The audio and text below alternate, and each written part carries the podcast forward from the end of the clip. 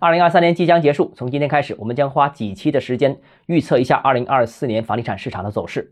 欢迎来到邓浩之家买房。二零二三年的楼市是非常低迷，超过了市场的普遍预期，以至于到了现在，关心楼市的人好像越来越少了。同时，发布明年预测的专业人士似乎也更少了。但所谓别人疯狂的时候我恐惧，别人恐惧的时候我疯狂，大的机遇往往潜藏在极度低迷的市场之下。所以，无论是例行公事也好，还是对二零二四年寄予厚望也好，对明年的市场走势，还是需要做一个理性的、专业的分析和预测。那第一部分呢，我们先回顾一下二零二三年的楼市重要节点。按住建部之前的说法，二零二三年楼市是前高中低后稳。而我们掌握到的全国一线数据是，除了二三月份楼市一波小阳春行情之外，全年楼市都是非常低迷的。在我今天录节目的时候，今年的房地产数据还没出来，但预估全年的成交额大概在十二万亿以内，市场规模比高峰期二零二一年十八万亿下滑了大概百分之三十五，市场总体规模和二零一六年相当，也就是跌回了七八年前的水平。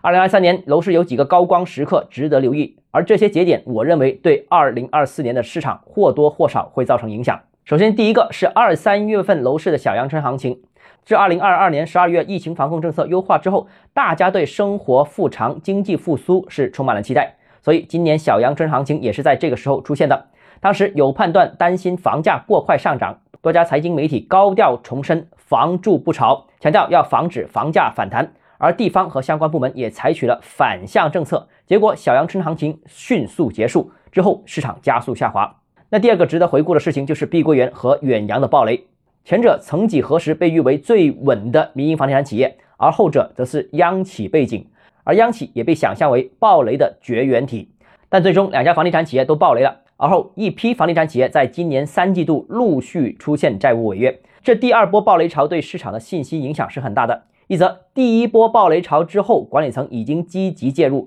第二，几个月前还说楼市有小阳春；第三，这次暴雷多数并不是高负债、高杠杆的房地产企业。那接下来的情况似乎是消费者对新房市场有了新的担忧。那第三个值得回顾的是，就是在年底全面升级。首先呢是降低存量房贷利率，认房不认贷在全国推行；其次是广州开始了一线城市松绑的先河，之后深圳、北京、上海先后跟进。然后央行要求各银行执行三个不低于政策，各大银行纷纷和房企召开座谈会，了解房企的融资需求。